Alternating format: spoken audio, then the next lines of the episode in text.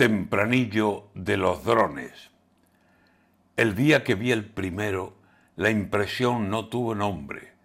Me acordé de cuando niños, con juguetes de aviones, pensábamos qué sería si aquel cacharro de golpe echaba a volar de pronto a nuestro antojo. Los drones. En Sevilla han intentado un espectáculo enorme con una danza encendida de no sé yo cuántos drones para celebrar los cinco siglos, qué buen tiempo entonces, de la primer vuelta al mundo. Pero al fin dijeron nones. Ahora va a resultar que el dron aquí es el que pone la fiesta y efectos mágicos, filmes y celebraciones.